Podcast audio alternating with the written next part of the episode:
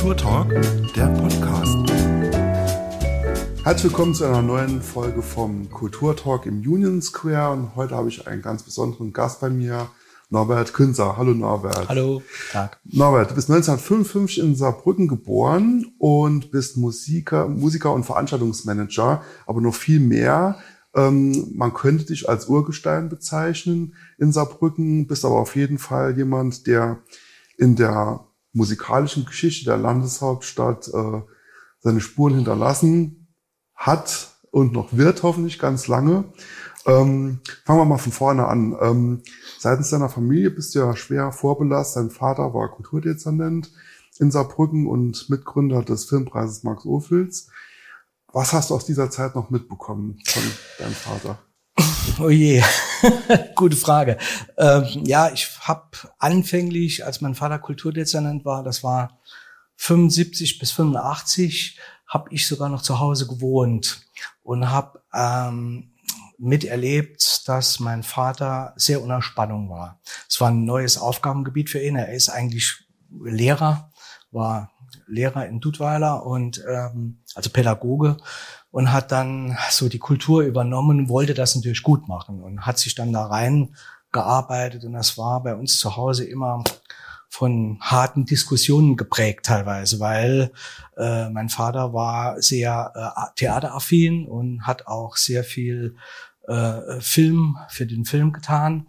Und ich habe ihm damals schon gesagt, also ich war damals schon Musiker, habe schon aktiv mit Verwell gespielt und habe ihm damals auch gesagt, ihr müsst seitens der Stadt viel mehr für die Rockmusik oder für die Popularmusik machen. Mhm. Und das hat er so eingesehen, aber es ist dann eigentlich wenig passiert bis zu dem Moment, wo äh, ich dann ähm, die Möglichkeit hatte, mal ihm zu zeigen, was Popular- oder Rockmusik eigentlich bedeutet für die Jugend oder für mhm. Jugendliche oder für junge Leute. Mhm. Du hast gesagt, du hast sehr früh angefangen schon mit der Musik, mal mit 13 äh, Schlagzeug. Ähm, wie war die Begeisterung, dass du dich für dieses Instrument entschieden hast zu Hause? Ist ja doch sehr laut.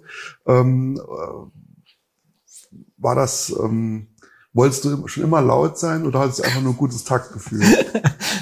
ich hatte so ein paar Vorbilder. Also ich meine, in, aus meiner Zeit Phil Collins und so Leute, die äh, Genesis und auch so Gentle Giant oder oder oder oder Steely Dan, das waren ja schon äh, Wahnsinnsbands und ich wollte immer Schlagzeug spielen. Mein Vater hat das natürlich nicht so sehr, ähm, wie soll ich sagen, war nicht so begeistert davon, hat mich zunächst mal in den Klavierunterricht geschickt, hat gesagt, mach mal eine grundsolide musikalische Ausbildung und können wir drüber reden. Und ich habe mir mit, mit knapp 14 war, war ich da heimlich mein erstes Schlagzeug gekauft. Ich war vorne an der Tankstelle in Duttweiler Süd, wo wir gewohnt haben, arbeiten, habe nichts gesagt, war tagsüber einfach dort mit ausgeholfen, habe da in einer Woche, ich glaube 200 Mark verdient und kannte jemanden, der hat sein altes Schlagzeug verkauft und habe das einfach gekauft und habe es mal bei uns im Keller versteckt.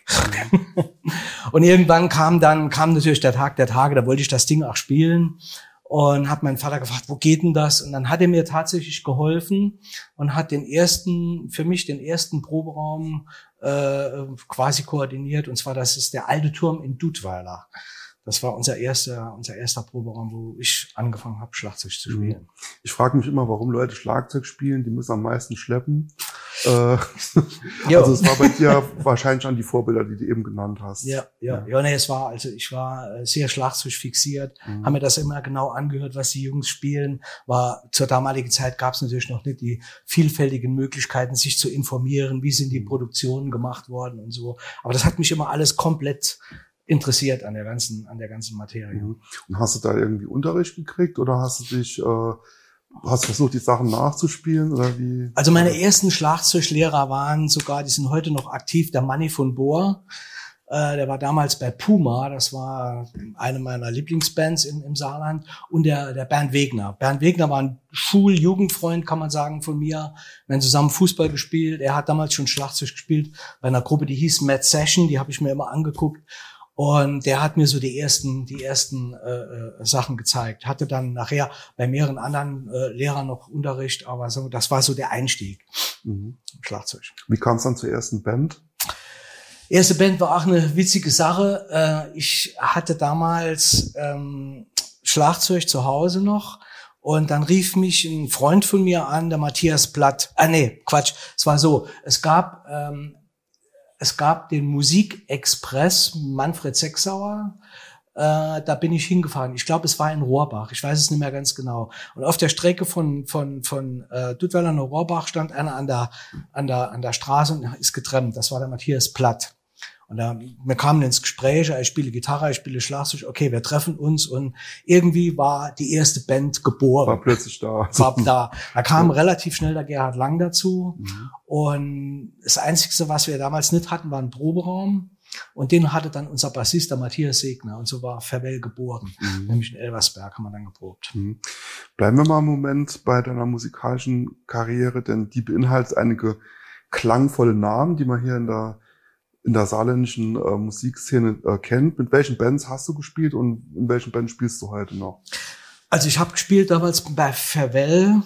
Äh, das war anfänglich äh, in, den, in den Ende 70er war das eine Band. Wir haben viel gespielt. Wir haben viel geprobt und viel gespielt. Äh, danach war, äh, waren dann hatte ich mit Michael Bamberg auch mal eine Zeit lang Musik gemacht. Dann kam eine Band, die hat mich ungeheuer interessiert musikalisch. Das war Adolf Schwangesang. Mit Pete Eifel mache ich heute noch die aktuell die Le Cajon äh, äh, Band. Äh, Adolf Schwangesang war insofern herausfordernd für mich, dass, dass da sollte ähm, die, die äh, Literaturvertonungen in Musik, also, also äh, Texte aus der Literatur, Shakespeare, Mörike, Rilke und so weiter, sollte umgesetzt werden in Musik. Und da hattest du nur, oder man hat man natürlich die Freiheiten par excellence. Man, man ist nicht gebunden an klassische Traditionen in der Rock- oder Popmusik. Und das hat mich damals total fasziniert. Da haben wir eine sehr schöne CD gemacht, äh, bei Michael Schalep aufgenommen, äh, Songs pour Juanita und äh, da haben wir mit Klangexperimenten gearbeitet. Ich habe Becken unter Wasser gehalten und also solche Geschichten. Das hat mich total fasziniert. Und danach äh, haben wir dann, habe ich dann mit mehreren anderen Bands gespielt, auch unter anderem nochmal mit Gerd Lang. Und irgendwann äh, war die Fortführung von Adolf Schwangesang äh, die die Idee mit Le Cajon. Also ich habe dann gesagt, der, der Einzige, der das, was wir wollen, auch im Französischen wirklich singen kann, ist der Pete Eiffel. Den habe ich dann gefragt. Und äh, da hat er gesagt, okay, wir probieren's. Und eigentlich existiert die Band heute noch, obwohl sie jetzt im Moment so ein bisschen brach liegt, weil wir haben nichts mehr gemacht. Der Matthias Signer ist auch im Moment äh, in Saudi-Arabien als Lehrer dort engagiert worden. Insofern ist das beruht das etwas. Und aktuell spiele ich im, im, im Prinzip ab und zu mit, mit Michael Bamberg bei Out of the Blue und mit dem Gerhard Lang bei Times and Tales. Ja, aber so progressive Musik, experimentelles hast eben Phil Collins mit Genesis genannt, äh, hatte ich auch immer neben normaler Rock, normaler Rockmusik auch immer interessiert. Ja, ja, das war eigentlich immer die Herausforderung, äh, so ein bisschen von dem normalen Weg so ein bisschen abzuweichen, also was anderes zu probieren und mal gucken, wie kommt das an? Gibt es da Leute, die das interessiert? Und ja, so war immer die Intention von mir, mhm. musikalisch. Ähm, beruflich bist du dann äh, 1988 bei der Stadt gelandet, damals schon im Team des Altstadtfestes, ähm, aber auch in einer Eigenschaft, die man sich heute nicht mehr vorstellen kann, denn die Stadt Saarbrücke, Saarbrücken hatte mal das legendäre, muss man mittlerweile schon sagen, Rockbüro. Was mhm. war das? Was hast du da gemacht? Ja, das war eine witzige Sache. Äh, als, als der Rainer Silkenbäumer Kulturdezernent wurde, mein, mein, der Nachfolger meines Vaters, ähm, war meine Intention, ihm mal darzulegen, dass die Rockmusik eine Förderung braucht, ganz klar. Es gab zu der Zeit zwei Rockbüros in Deutschland. Das eine war in Berlin und das zweite war in Wuppertal und das war der Dieter Gorni. Und mit dem Dieter Gorni hatte ich Kontakt, den, den hatte ich sogar mal besucht und der hat mir so paar, der hat mir so paar Sachen gesagt, wie man so äh, in der Verwaltung ein Rockbüro äh, gestalten kann oder aufbauen kann, was ja nicht so einfach ist. Ne? Bin ja dann 88, habe ich dem Rainer Silbenbäumer dann dieses, diese, dieses Konzept gegeben und gesagt, äh, das und das und das, Spielstättenförderung, Proberaumbeschaffung und, und äh, die Sachen, äh, was mir auch sehr, ein sehr großes Anliegen damals war, war, ähm, Musik machen mit Kindern, also Kinderrockbands in, in Ganztagsschulen. Und das hat ihm sehr gut gefallen und so bin ich bei der Stadt reingewachsen, erstmal über ABM, äh, wurde dann oft natürlich auch gefragt, äh, was machst du eigentlich bei der Stadt vom Kollegen? Ich sagte, ich bin, ich mache ein Rockbüro. Wie haben wir sowas? Ein Rockbüro? Mhm. Was ist denn das?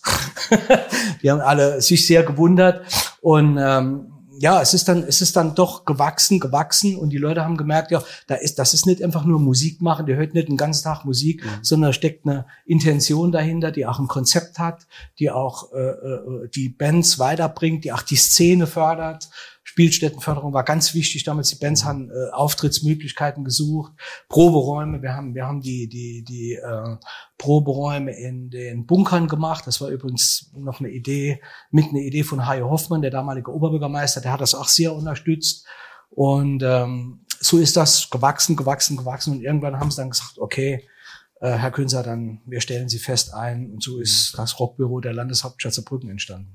In der Zeit habe ich auch angefangen, Musik zu machen und habe davon auch profitiert.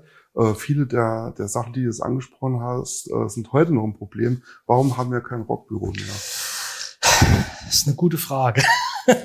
Also ich werde heute noch ganz viele meiner Funktionen als Veranstaltungsorganisator beim Kulturamt angerufen, die mich fragen, wo kriege ich Proberäume her, wo ich versuche dann immer die Vernetzung herzustellen. Ähm, bei mir war, bei mir persönlich war dann der der Bruch zum Rockbüro die Möglichkeit, mal ein Jahr in Norden zu arbeiten. Mhm. Das war auch immer die deutsch-französische Freundschaft und auch das Verhältnis zu Frankreich war mir auch immer ein sehr großes Anliegen. Und äh, dann bin ich quasi danach aus dem Rockbüro ausgestiegen und es gab dann auch keine Planstelle mehr, wie man so schön sagt in der Verwaltung. Äh, ich habe dann meine Stelle mitgeholt, bin ins Amt für Kinder und Jugendliche gegangen, habe dort auch diese Musikgeschichten weitergemacht mit den Kinderrockbands.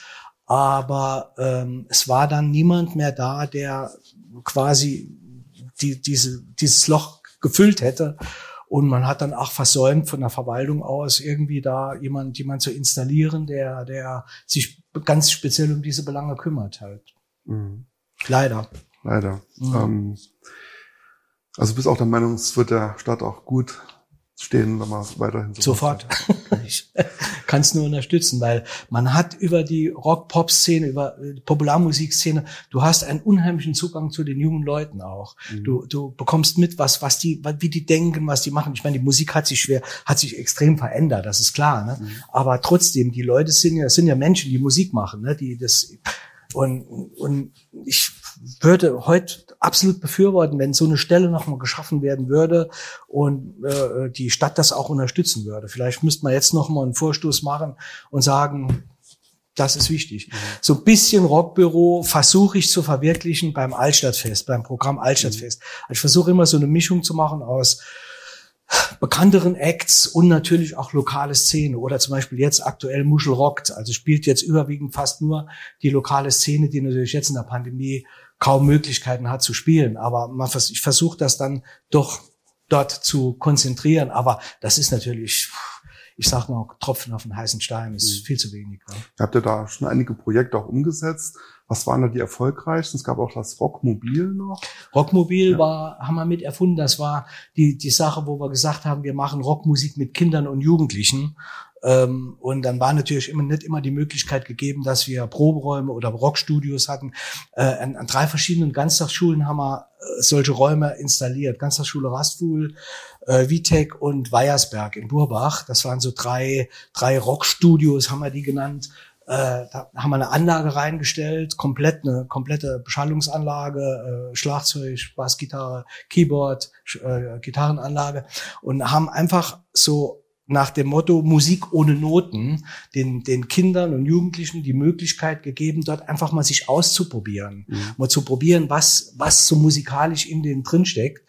Und das hat zu ganz, ganz riesigen Sachen geführt. Also wir haben dann Jahre später mit anderen Leuten zusammen noch eine CD gemacht, ähm, die Superflimmer Shepherd Band, die äh, bei der in, in der Ganztagsgrundschule Raspel von mir betreut wurde, hat sogar einen Auftritt gehabt mit Udo Lindenberg in der Saarlandhalle.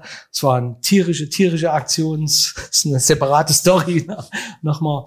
Aber das war sehr, das war sehr schön und äh, aus der Geschichte raus ist dann das Rockmobil auch entstanden. Wir wollten mobil sein. Mhm. Mobil sein, für überall hinzufahren dort. Also nicht, dass die Kinder oder Jugendlichen zu, zu uns kommen müssen, sondern wir wollten dorthin fahren, sie dort abholen, wo sie auch sind.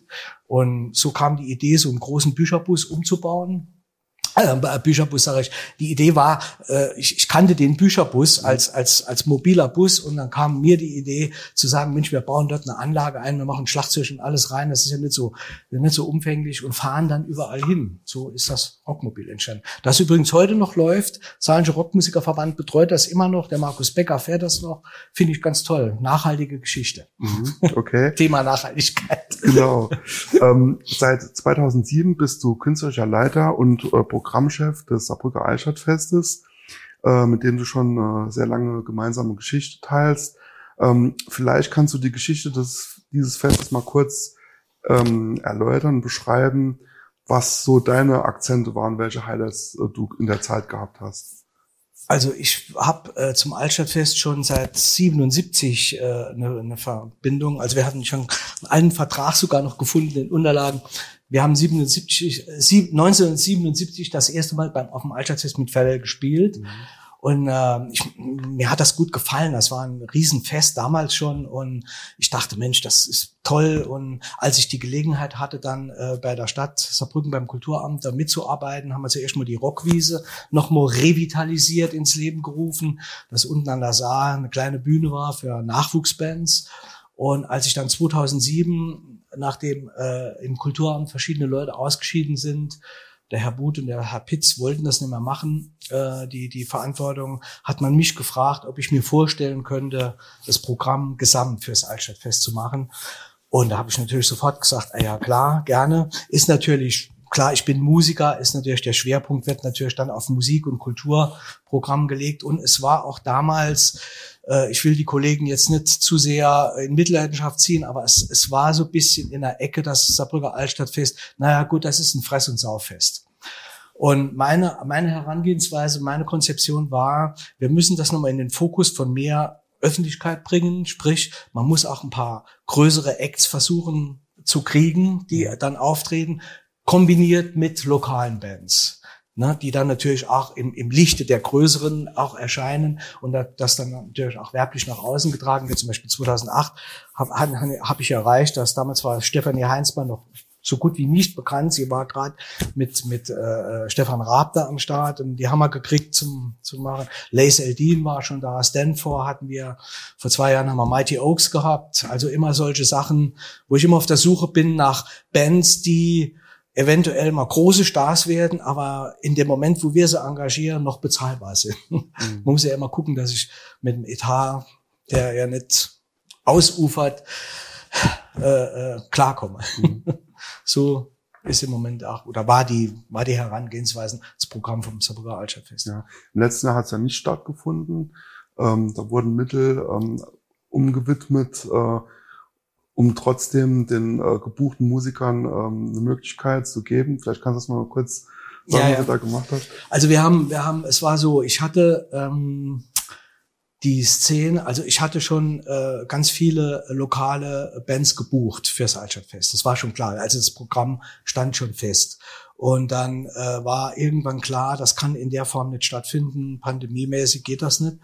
Und da habe ich, äh, haben wir überlegt. Und da ich öfter schon kleinere Veranstaltungen im DFG gemacht habe und äh, die Muschel auch, die Konzertmuschel auch nochmal akustisch neu hergerichtet wurde, für relativ viel Geld, habe ich gedacht, wir gucken uns das mal an und überlegen mal, ob wir vielleicht mit diesem Abstandskonzept, das da gefordert wurde, in der Muschel Musik machen können. Und so ist die Reihe Die Muschel rockt entstanden. Ich habe damals gesagt, alle Bands, die verpflichtet, die ich schon verpflichtet habe, fürs Altstadtfest zu spielen, lokale Bands, die transferieren, in Anführungsstrichen, transferieren wir einfach in die Muschel, lassen die dort spielen, dann haben die zumindest mal einen Auftritt, einen relativ, in Anführungsstrichen, gut bezahlten Auftritt, der, der sie dann äh, über die Pandemie bringen soll oder ihnen helfen soll dort ach, bisschen Geld zu verdienen, auch zumindest auch mal zu spielen halt. Ne? Mhm. Und so ist die Idee halt entstanden. Da waren wahrscheinlich auch alle dankbar. Äh, da hatten wir ja, glaube ich, schon ein paar Wochen Pandemie äh, auf dem Buckel. Mhm. Wie waren so die Erfahrungen? Waren sehr gut, waren also überwiegend unglaublich positiv. Also deswegen machen wir es auch dieses Jahr ja nochmal in, in einer erweiterten äh, Form. Ähm, die Leute waren unglaublich dankbar. Also das mhm. Publikum war unglaublich dankbar, das kam. Äh, die waren auch absolut diszipliniert, haben sich komplett an die Vorgaben gehalten, an die äh, das Auseinandersetzen. Die Bands waren wahnsinnig dankbar. Die haben also gesagt, das ist irre, dass du das überhaupt oder dass ihr, ich weiß ja nicht allein, Kulturamt hat das ja veranstaltet, dass ihr das macht. Und ähm, das war so so ein so ein ja so ein so ein, so ein Hoffnungsfunken, der der am Himmel erschienen ist. Mhm. Es gibt noch es gibt noch die Möglichkeit, mal live aufzutreten. Ähm, insofern hat das gefruchtet. Es waren nur zehn oder zwölf Auftritte, die wir organisieren konnten. Jetzt in diesem Jahr haben wir es gleich breiter angelegt. Also wir haben, ich habe jetzt über oder wir haben jetzt über 30 Veranstaltungen im DFG. Wenn man die Sachen von Thomas Altpeter, vom Kollegen vom Kulturamt noch dazu zählt, der normalerweise die Sommermusik macht, dann sind wir über bei weit über 40 Veranstaltungen, die wir diesen Sommer jetzt in, in, in der Muschel machen und ja, ich denke, das ist in der, in der momentanen Situation zumindest mal ein Hoffnungsschimmer und Lichtblick und richtungsweis. Es wird irgendwann, wird alles nochmal okay. Alles mhm. wird, alles wird gut. Wird es dieses Jahr auch ein Altstadtfest geben oder müssen wir noch? Dieses Jahr nicht, ne. Da, das ist abgesagt. Also Altstadtfest, Saarspektakel, die großen Veranstaltungen sind abgesagt. Die bekommen wir auch nicht äh, organisiert. Ne? Mhm. Ich meine, die Muschel rockt ist, man muss sich auch anmelden. Äh, es wird, wir haben eine neue App jetzt kreiert über die Stadt Saarbrücken, äh, also äh, wo jeder, an, an, der angemeldet ist, auch einen QR-Code bekommt. Wir mhm. können es dann schneller scannen beim Einlass oder bei dem, bei dem Eintritt in das abgesperrte Gelände äh, vor der Muschel. Äh, aber man muss sich vorstellen, im Altstadtfest äh, wenn Tausende von mhm. Menschen durch die Straßen laufen, eng und umschlungen und ist natürlich auch ganz viel Alkohol immer im Spiel. Das bekommen wir in der Form pandemiemäßig auf jeden Fall nach den Vorschriften nicht, nicht, mhm. nicht gehandelt. Ne? Konntest die, äh, also das ist ja auch viel Vorbereitungszeit, die jetzt weggefallen ist. Ähm, hast du jetzt, konntest die Zeit ein bisschen genießen oder? Ähm, eigentlich nicht. Also was heißt genießen? Es ist so, äh, das Altstadtfest ist ein großes Fest, dauert drei Tage. Mhm. An Vorbereitung läuft es einige Monate und Nachbereitung auch ein paar Wochen noch. Die drei Tage sind Wahnsinn. Aber so ein Fest zu organisieren oder, oder sagen wir so ein Festival zu organisieren, mhm. die Muschel rockt, ist viel aufwendiger. Mhm. Gerade unter Pandemiebedingungen mit, mit den Vorschriften, die wir haben. Du musst an tausend Sachen denken. Du musst das organisieren. Du musst natürlich die Bands buchen. Gut, das, das ist noch das Sahnehäubchen. Aber äh, es ist im Schnitt wenn, wenn ich es aufs Jahr äh, hin verteile, ist es mehr Arbeit, als ein Altstadtfest zu organisieren. Mhm. Ich habe ja auch nicht nur, ich mache ja nicht nur normalerweise das Altstadtfest, bin in Mitarbeit noch bei, bei äh, Empfang, Empfänge des Oberbürgermeisters, äh, mhm. beim Max-Ophüls-Preis oder beim Neujahrsempfang oder bin auch Mitarbeiter beim äh, Weltkindertag im DFG oder Kinderfest im DFG, also mehrere Sachen. Das Altstadtfest ist das große, aber es gibt noch viele Mitarbeitssachen äh, von meiner Seite aus bei anderen Festen. Aber wie gesagt, Muschel rockt ist ein, ist ein permanenter Arbeitsprozess, der, der eigentlich Was jeden auch Tag viel läuft. Arbeit kostet. Aber fehlt es dir trotzdem? Das Altstadtfest, ja. absolut. Es fehlt mir absolut. Es ist, es ist natürlich an den drei Tagen Adrenalin pur, mhm. aber man spürt, dass man lebt und es gibt nichts, also ich muss es wirklich immer wieder sagen, es gibt nichts Schöneres und wir laufen manchmal sogar die Tränen noch äh, im Gesicht runter, wenn ich eine Band sehe, auf der Bühne spielen. Ich stehe dann unten mitten im, im, im Publikum, so eine Viertelstunde, weil länger lässt es meine Zeit beim Organisation Alter Fest fast gar nicht zu und genieße dann die Band, die spielt oder sagt, Mensch, das war die Idee, die hattest du, diese Band zu engagieren äh, und jetzt ist sie da und jetzt spielen sie und jetzt ist, hm, mhm. letztes, vor zwei Jahren hatten wir zum Beispiel einen Gitarristen, den hatte ich schon jahrelang auf, auf meiner Liste, den Richie Cosen, äh, Los Angeles Gitarrist, du wirst ihn kennen, wahrscheinlich bekannter Mann. Und das hat endgültig geklappt und ich war bis zum Schluss nicht sicher, kommt der wirklich, ist der mhm. dann, äh, und er kam mit seinem, mit seinem Bus, äh, mit, mit seinem, äh, ähm, äh, Nightliner kam er um die Ecke und denkt, oh klasse. Und er steigt aus, ist ein strahlender Mensch, gut gelaunt, geht dann in die Stadt Eis essen, kommt zurück mit seiner Band, sagt, tolle Stadt, war am St. Johanna Markt, hab Eis gegessen, war klasse, prima. Das sind Momente, die, die vermisse ich total beim Altstadtfest jetzt im Moment. Das sind die Belohnung für die, für die harte ja, Arbeit im Vorfeld, ja, ja, ne? der Kick. Ähm, du hast eben kurz angesprochen, das Thema deutsch-französische Freundschaft war auch eins seiner Themen, mhm. ähm, und zwar insbesondere was unsere Partnerstadt Nord angeht. Ähm, was hast du da gemacht? Und da gab es auch noch eine schöne Belohnung. Ja, ich hatte irgendwann, äh, war ich mit äh, einer Band aus Saarbrücken, Chico y los Hombres, äh, klasse Band, äh, mal in Nantes. Und äh, die haben dort gespielt, sind aufgetreten im Rahmen eines Festivals. Man hat mich damals gefragt, welche Band aus Saarbrücken könnte man da hinschicken, die, die dann auch passen würden, die auch bisschen innovativ sind. Da bin ich mit denen da hingefahren, habe ich das erste Mal unsere Partnerstadt erlebt. Das war, ich weiß es nicht mehr genau, ich glaube Ende 80er, Anfang 90er. Und dann war ich noch mal dort im Rahmen eines eines äh, äh, Empfangs mit dem Rockmobil. Wir waren damals schon, wir hatten schon das Rockmobil und irgendwie, wir sind mit dem Rockmobil dorthin gefahren und die äh, Stadt Nantes wollte nämlich so ähnliches Projekt realisieren. Mhm. Und ähm, dann äh, ist, äh, ist Folgendes gelaufen. Ich habe mich irgendwie in diese Stadt verliebt. in Anführungsstriche, und habe in einem, in einem Gespräch mit unserem damaligen Oberbürgermeister Hajo Hoffmann mal erwähnt, Mensch, Nord wäre klasse, ich würde mal gern, ich würde mal gern dort mal arbeiten, mal die Verwaltung auch kennenlernen und so und auch die Szene. Und da sagte er, du, wenn du das möchtest, ich kann Jean-Marc Ayrault anrufen. Das ist ein guter Freund von mir. Das war der damalige Oberbürgermeister der Stadt Nantes äh, einer, der hat auch hier die, die Saarbahn eingeweiht, ein, einer, der perfekt Deutsch spricht, war Deutschlehrer. Und da hat er sein, sein Büro beauftragt, dort anzurufen. Er rief dann an, kam direkt auch ans Telefon. Und er sagte, hi Hoffmann, ähm, du, äh, äh, hallo Jean-Marc, ich habe da jemanden, einen Mitarbeiter aus meiner Verwaltung, der würde gern mal ein Jahr bei dir arbeiten, in der Direktion Jeunesse oder so, der macht hier das Rockbüro, äh, ist ein Rockmusiker und so weiter, äh, würde das gehen? Hat er gesagt, ja, soll kommen, soll das mit den. Und dann wurde das auf Verwaltungsebene geregelt. Und dann bin ich ein Jahr dorthin gegangen und habe dort verschiedene Projekte initiiert, teilweise auch und auch mit, mitgearbeitet in verschiedenen Projekten. Und ähm, habe das dann auch der Saarbrücker Zeitung mitgeteilt. Und die haben dann gesagt, dass damals der damalige äh, äh, Redakteurchef äh, Kultur war Gräbner, der Dieter Gräbner. Und der meinte dann zu mir, Adam, weißt du was, äh, mach doch, mach doch einen Bericht, schreib doch ab und zu mal. Und ich sagte, kann ich gerne machen. Und ähm, dann sagte er noch, äh, weißt du was, dann machst du jede Woche Briefe aus Nord. so musste ich jede Woche, was heißt musste, war, war, war, war natürlich eine Ehre, aber ich habe jede Woche einen Brief aus Nord geschrieben. Und ähm, die wurden auch in Nantes gelesen. Also ich habe mhm. über Nantes geschrieben in der Saarbrücker Zeitung, habe den Nantesern das mitgeteilt und dann kam irgendwann mal ein ähm, ein Redakteur von äh, West France, äh, äh, ja, von West France war es, genau, als Tageszeitung in Nantes, der hat mich gefragt, ob er verschiedene Briefe, die ich in Nantes geschrieben habe, über Nantes in Deutsch, in Französisch übersetzen könnte und dürfte und abdrucken könnte. Na ja, klar, sicher, auf jeden Fall. Das fanden die Nanteser so toll, äh, ich meine, es war auch eine schöne Geschichte. Teilweise waren es natürlich äh, äh, Stories, die ähm, äh, ich natürlich gesucht habe dort, weil ich wusste, ich muss jetzt irgendeinen Artikel schreiben, jetzt diese Woche über irgendein Thema in Nantes.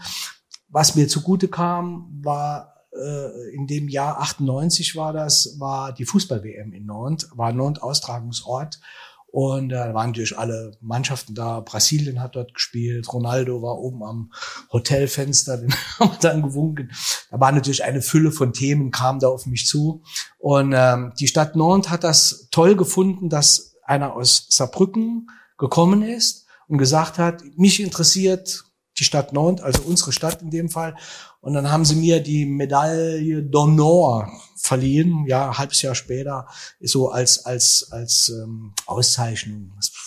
Ähm, äh, äh, Ehrenbürgerschaft wäre etwas übertrieben, es ist so ein bisschen anders, aber es ist schon, war schon eine schöne Auszeichnung.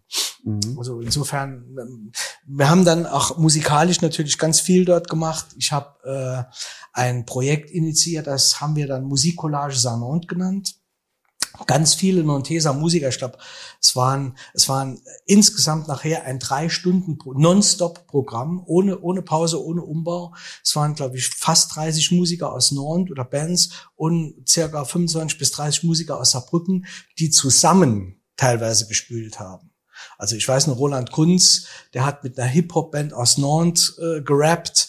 Äh, teilweise hat er Manny von Bohr mit Leuten aus Nantes gespielt und also ich, ich wollte diese Vermischung hinkriegen, so was Neues kreieren. Also nicht eine Band nach der anderen spielen lassen. Das Festival ich sag mal, das kann jeder.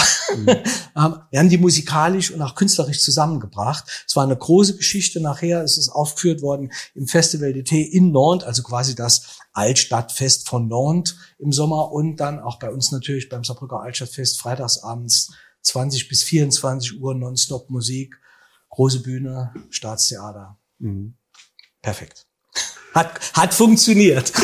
Ja, War aber, also man, man, man, wenn ich das so erzähle, ich merke das selbst, äh, äh, das klingt alles so leicht und so beschwingend, aber es war in der Tat viel, viel Arbeit. Mhm. Die Sprache auch. Ich konnte Schulfranzösisch, mhm. klar, aber natürlich äh, musste ich jemand haben, der mir also die, die Sachen auch wirklich dann übersetzt, genau übersetzt, auch bei Konversationen. Und dann die Verwaltung in Nantes kennenzulernen, ist auch ein Thema, Verwaltung Deutschland, Verwaltung Frankreich ist ganz unterschiedlich. Mhm. Ne? Es läuft dort, es läuft zwar, man hat ähnliche Ressorts oder ähnliche äh, Directions oder wie man das nennt, aber es ist eine ganz andere Struktur, eine ganz andere Verwaltungsstruktur, die musste ich auch erstmal kennenlernen. Ich hatte dann auch Kolleginnen und Kollegen in, in der Direction Jeunesse, das ist so quasi das Jugendamt der Stadt Nantes. Dort war ich dann angesiedelt, hatte auch ein kleines Büro, das haben wir immer zur Verfügung gestellt und das war alles, das war alles prima und hatte auch je, je erdenkliche Hilfe dann über Relation International, das ist eine andere Abteilung, so Städtepartnerschaftsabteilung, die haben sich auch sehr um mich bemüht, aber die Themen und die Inhalte musste ich mir natürlich auch selbst erarbeiten oder überlegen, was macht da Sinn, was ist interessant. Und wir hatten auch einen Austausch äh, mit Nonteser äh, Gruppen, äh, also nicht nur Musik, sondern ATWN, Atelier Televideo Nord, das war so eine junge äh, äh, Film, Filmgruppe, die haben Filme gedreht aus ihrem Quartier und haben die in dem Quartier, haben die äh, die gezeigt, die haben quasi Bericht erstattet aus ihrem Quartier und die wollte ich unbedingt mal nach Saarbrücken holen. Die sind dann mit ihren ganz jungen Leuten nach Saarbrücken gekommen, waren sechs oder sieben Mann, Frau, junge Mädchen auch dabei. Die haben bis dato noch nie ihr Quartier verlassen im Atelier Televideo Nord, also im Norden von Nantes. Die haben Saarbrücken kennengelernt, haben über Saarbrücken einen Film gedreht und haben den dann quasi bei, bei sich im Atelier Televideo Nord, also in dem Quartier gezeigt, wie sie Saarbrücken sehen. Spannende Geschichte, absolut spannend, aber sehr, sehr, sehr, sehr arbeitsintensiv. Sehr mhm. arbeitsintensiv. Aber du hast das mit äh einer gewissen Leichtigkeit dann trotzdem ja alles irgendwie geschafft, die vielleicht auch daher kommt, dass du, das merkt man ja jetzt auch, äh, unglaubliche Begeisterung für Musik in allen äh, Variationen hast, ob, ob das jetzt ist, dass du selbst Musiker bist oder halt eben diese, dieses Fest organisierst oder den Austausch. Ähm, aber es gab ähm, noch ein weiteres Thema, wo du dich mit dem Thema Musik aus der Region intensiv beschäftigt hast, zusammen mit Roma, äh, Roland Helm. Habt ihr ein Buch geschrieben oder anderthalb Bücher, je nachdem, wie man es äh, sehen will, welches die Geschichte der saarländischen Rockmusik beschreibt. Wie kamst du der Idee? Wie war dieses Mammutprojekt? Wie wurde das realisiert? Ähm, da kannst du bestimmt auch was erzählen zu. Also die Idee ähm, hatte eigentlich der Roland. Der Roland wollte ein Festival machen äh, mit lokalen Gruppen, hat mich angesprochen, hat mich auch mal zu sich eingeladen nach Hause. Es war ein Wochenende, es war ein wunderschöner Sommerabend auf dem Balkon. Es war viel Bier da. Und aus der Idee eines Festivals ist ein Buch geworden. Mhm. Und so ist das entstanden. Ne? Äh, man, man, wir haben gesagt, wir müssen auch mal die Szene hier dokumentieren. Wir müssen mal nach außen tragen, was es hier alles gibt, wie toll äh, teilweise die Musikszene, äh, die Rockszene ist, die Beatszene damals noch aus den Ende, Anfang 60er, an den Frank Farian noch, noch mit im Boot und, und so, so, ja, so ist die Idee entstanden und dann eine Idee ist das eine, ich meine, das weißt du, mhm. aber die Umsetzung, Realisation und die Bearbeitung ist dann das andere. Und ähm, da war ich natürlich gefragt und ich hatte das der, unserer damaligen äh, Oberbürgermeisterin, der Charlotte Pritzach, vorgeschlagen, habe ihr das erklärt, wie wir das uns vorstellen. Und sie hat direkt zugesagt, das ist toll, macht das, prima. Sie ist auch Schirmherrin geworden der ganzen Aktion. Aber natürlich hat äh, das allererste Buch war 92, da war der Rainer Silbenbäumer noch, noch Kulturdezernent. Das zweite wollten wir dann etwas größer machen. Ich habe sie auch mitgebracht. Ja.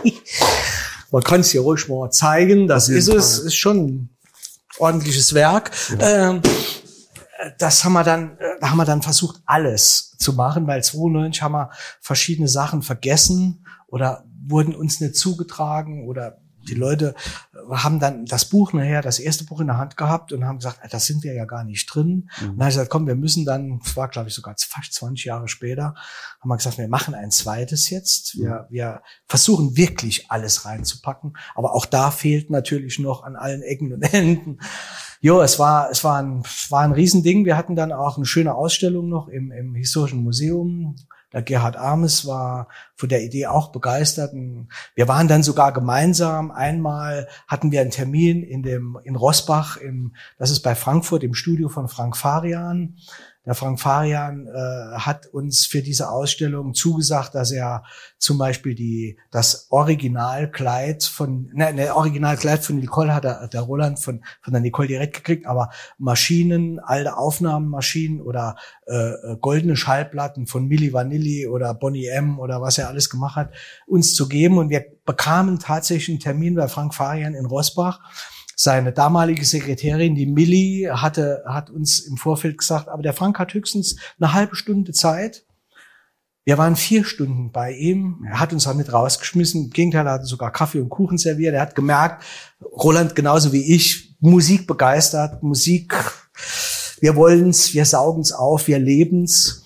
Und ähm, so war äh, auch Frank Farian in dem Projekt. Roland ist dann noch zu Nicole gefahren. Also die etwas bekannteren Saarländer haben wir dann natürlich auch mit reingeholt. Mhm. Wir hatten sogar mal einen, einen Termin äh, im Duttweiler mit der Patricia Kaas. Die fand das auch, das Projekt auch wirklich interessant und toll. Und natürlich die komplette Szene, ne? also die, die, die, die Musikszene, die ähm, äh, ja, die ach, teilweise noch aktiv war. Wir haben dann ganz viele Konzerte, auch kleinere Konzerte veranstaltet. Unter anderem damals, glaube ich, sogar schon ein Konzert in der Muschel gemacht. Und natürlich im, Altstadt, im Altstadtfest integriert. Hermann Rabel war da. Der kommt übrigens jetzt auch nochmal für die, für die Muschelaktion mit Percussion Under Construction.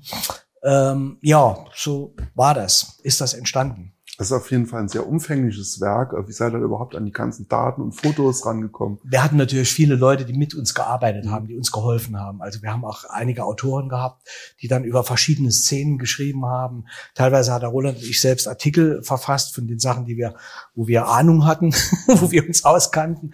Aber zum Beispiel die, die äh, Independent-Szene oder Hip-Hop oder sowas war ja nicht so unser Thema. Mhm. Das wurde dann uns zugetragen. Wir hatten äh, auch für den lexikalischen Teil äh, einen, einen den Walter Mitti, der hat uns da geholfen in der, in der Recherche, ganz viel äh, äh gemacht. Und wir hatten natürlich permanent in der Öffentlichkeit über die Presse aufgerufen, wenn ihr irgendwelche Materialien über Bands habt, schickt uns die zu, gibt uns bekannt oder mailt uns die Sachen oder was auch immer. Und so wurde das dann dicht, dicht, dicht, dicht. Irgendwann haben wir natürlich gesagt, so, okay, jetzt stopp, jetzt müssen wir irgendwie raus mit der Geschichte nochmal, sonst wächst es uns über den Kopf. Und ich musste ja parallel zu der ganzen Recherche, was ach sehr, sehr viel natürlich abends und am Wochenende und so weiter gelaufen ist, musste ich ja meine normale, ich sag mal, meine normale Arbeit an der Stadt Saarbrücken machen. Mhm. Was ein Teil natürlich von die Sarok History war. Klar, das war ja genehmigt von der, von der Oberbürgermeisterin, aber ähm, ja, man musste immer ich sage immer, der Tag hat 24 Stunden plus die Nacht. Plus die Nacht, genau. ähm, jetzt wurde ja die Geschichte fortgeschrieben. Wird es noch einen dritten Teil geben? Oh je, gute Frage. Also warten wir es mal ab. Äh, Roland ist ja auch im, im Moment auch noch musikalisch sehr rührig mit, mit Bands, die er mit seinem Leonard Cohen Projekt. Ich sag nie, nie, äh, ich sag nie nein, aber im Moment sind wir noch nicht in der groben Planung. Mhm, okay. Ähm, ja, also wenn man sich das jetzt alles anhört, also kaum jemand war so tief in der saarländischen Musik- und Veranstaltungsszene drin wie du. Was hat sich verändert und wie siehst du unsere Stadt heute im Vergleich zu, sagen wir mal, deiner Sturm- und Drangzeit? Ja gut, die Musik hat sich auf jeden Fall verändert. Äh, Ähm, die Präsentation der Bands hat sich verändert, dahingehend, dass die heute ganz andere Aufnahmetechniken genutzt werden. Also man kann im Keller wirklich hochqualitativ gute Sachen selbst produzieren. Ähm, die Musikszene als solche ist auch, hat sich auch etwas gewandelt, finde ich. Klar, neue Musik, Hip-Hop, Rap, äh, äh, Deutschpop, Deutschrock ist Gott sei Dank mehr gekommen. Das Deu also die deutschen Texte in der Popmusik sind, äh, haben mehr Einzug gehalten. Joris und die äh, Max Giesinger, wie sie alle heißen, die neuen Deutschpops oder Rockstars. Ähm, nach wie vor gibt's unglaublich viele Gruppen, was damals schon der Fall war. Vielleicht nicht ganz so viele, aber die, die, die Flut der Bands ist explodiert. Und was wir hatten eben gerade schon drüber gesprochen, Rockbüro, äh, was weniger geworden ist, sind die Möglichkeiten aufzutreten. Gut, es gibt jetzt viele Kneipenjobs, aber schlecht, teilweise schlecht bezahlte, was mir ich persönlich kulturell, äh, kulturell äh, äh, kolossal auf, auf ein, nicht gefällt, das sind diese Hutsammlungsgeschichten, mhm. mag ich gar nicht. Ich meine, äh, man kann gerne gerne Trinkgeld geben, das ist kein Thema. Mhm. Aber wenn wenn eine Band engagiert wird, dann kann man nicht sagen, ihr kriegt nur Hutsammlung. Mhm. Äh, das finde ich nicht, nicht gut. Das kann auch von kommunaler Seite aus nicht unser Anliegen sein, zu sagen, wir engagieren Bands die müssen gucken, wie sie sich finanzieren. Wir haben eine gewisse Verantwortung, auch den Bands gegenüber kulturell, für die irgendwo irgendwie da zu sein. Man kann natürlich nicht für alle Bands da sein, klar, das geht nicht, aber zumindest mal paar Punkte setzen, paar, paar Sachen äh, setzen und so. Und da hat sich, ach, diese ganze, diese ganze Veranstaltungskultur hat sich meines Erachtens gewandelt und nicht immer zum Positiven, leider. Wie könnte man das verbessern? Hast du da Ideen? Mehr, mehr kommunale Förderung. Also sprich zum Beispiel, wie wir eben gesagt haben, es müsste noch, jede Stadt müsste irgend so einen, ich sag mal, kleineren Rockbeauftragten geben oder jemand, der sich um die Rock-Pop, ich meine, Rock ist der Überbegriff für ganz viele kleinere Szene. Ich zähle auch Rap, Hip-Hop und so weiter auch dazu. Ähm, müsste jemand geben, der sich doch hauptverantwortlich dafür interessiert, einsetzt, engagiert, dann müssten mehrere, müssten auch mehr Etats im kulturellen Bereich bereitgestellt werden für, für Rockmusik oder für Musik allgemein. Da ist immer noch zu, das ist immer noch zu wenig. Ne? Und ich denke, es sollte, ja, man sollte auch mehr die Öffentlichkeit mit ein, einbeziehen. Also äh, zu sagen, äh, wir machen auch kleinere Sachen. Bitte kommt, zahlt auch Eintritt, zahlt auch mal. Frankreich ist 10, 15, 20 Euro. Das ist kein Thema, wenn, wenn, wenn irgendwo eine kultureller, kulturelle Veranstaltung, musikalische Veranstaltung ist. Die Leute zahlen das in Frankreich. Deutschland ist da immer noch so, ich sag mal so eine Hemmschwelle. Oh, das kostet ja Geld. Hm, ich weiß nicht.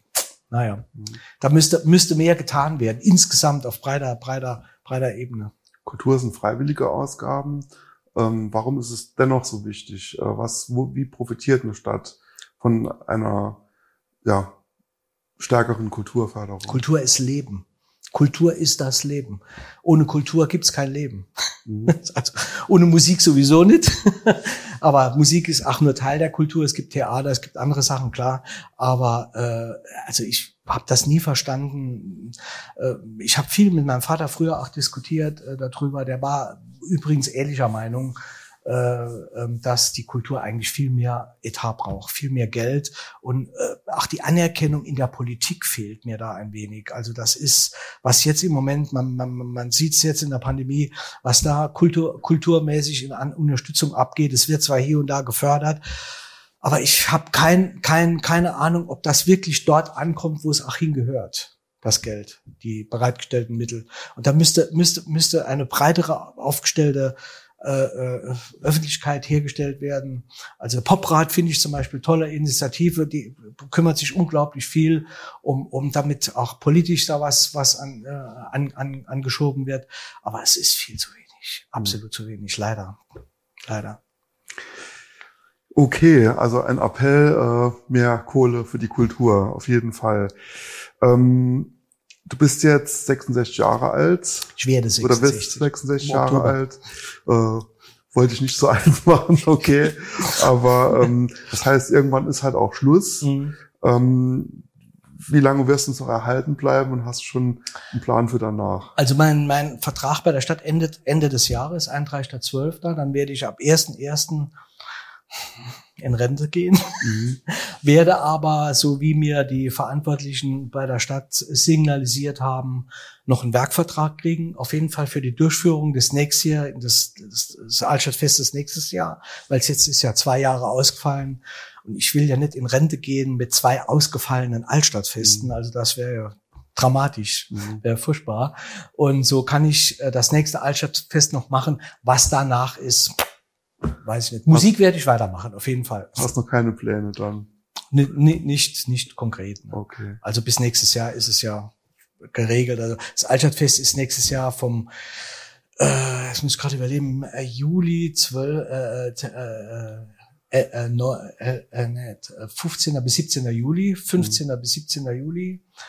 Ähm, und danach, das ist immer noch, nach dem Altstadtfest ist ja noch eine gewisse Abarbeitung der Verträge, der Überweisung der Gagen für die Bands, Nachfragen, mhm. äh, Aufarbeitung, äh, äh ich sag mal, Reprise, äh, was ist gut gelaufen, was ist schlecht gelaufen, eine Analyse quasi. Das wird noch ein, zwei Monate dauern und dann danach lasse ich alles auf mich zukommen. Mhm. Angebote werden gerne entgegen. Okay. nee, aber ich wir dann schon mal ein bisschen lockerer machen. Mhm. Hab eine Familie, hab auch eine 16-jährige Tochter, also von daher, sie wird jetzt 17, ja. also von daher, da ist einiges, ist schon einiges zu tun. Das sind auch große Projekte. Ja, das kann man laut sagen. Ja. Ähm, es ist bei uns große Tradition, dass jeder Gast ein, eine Sache mitbringt, ein Ding, was ihn was bedeutet, was ihn inspiriert. Was hast du uns mitgebracht? Ich, ich habe mehrere Sachen mitgebracht. Äh, also zunächst mal haben wir ja schon gesehen, die Sarok History. Und was mir persönlich natürlich auch sehr am Herzen gelegen hat, war die Geschichte mit Nantes. Das sind so die Briefe aus Nantes. Mhm. Die sahen dann so aus im Original. Wir haben da, ich habe da draußen nachher so ein Buch gemacht mit so einer mit so einer kleinen Erlebniskarte von Nantes und mit äh, äh verschiedenen Erklärungen zu der Stadt Nantes in Deutsch und in Französisch. Und was ich auch noch gefunden habe bei meiner Recherche, äh, was mir auch sehr viel bedeutet hat, war natürlich die Band Farewell. Also so sahen wir damals aus. Lange Haare. Wo bist du? Ich bin der Fahrer. Ah ja, okay. Immer der, der lenkt. Das ja. Und äh, das ist der Matthias Segner, das ist der ähm, Salz, der, Ger der Meier, äh, Karl-Heinz Meier, leider schon gestorben. Das ist der Gerhard Lang und das ist der Piet Eifel. Man würde ihn heute auch nicht mehr erkennen. Mhm. Ne? Und dann habe ich für, von dieser Band, so war, das war der erste Auftritt beim Altstadtfest, das sah ich so aus, im Schlagzeug. Und was ich noch gefunden habe, ist dieser erste Vertrag, äh, den ich gemacht habe. Das ist, da war das dritte Saarbrücker Altstadtfest 1977 mit der Band Farewell haben wir damals 250 Mark gekriegt. Ja, heute sind Euro. Im Grunde genommen, wenn man es so ja. nimmt, hart gesagt, hat sich nicht viel verändert. Ja. Ne? Jo, das sind so die die, die Dinge, die in meinem in meiner Vergangenheit wichtig, äh, mir wichtig. Man soll ja immer, ich, ich sage immer, Nostalgie ist die milde Form, Form von Depression. Ja. also nicht zu viel Nostalgie, aber bei der Recherche jetzt auch zu dem zu der Sendung hier oder zu dem Thema hier zum äh, Kulturtalk ist mir einiges nochmal aufgefallen und einiges nochmal in die Hände gekommen. Da habe ich gedacht, komm, bring alles mal mit. Ja. Norbert Künzer, ein Leben für die Musik, mit der Musik. Ähm, vielen Dank für das nette Gespräch und dann alles Gute für die, für die Zukunft. Ich danke für die Einladung. Gerne. Das war der Kulturtalk. Diese Folge gibt es auch zum Ansehen auf YouTube. Wir hören uns nächsten Mittwoch wieder zu einer neuen Folge.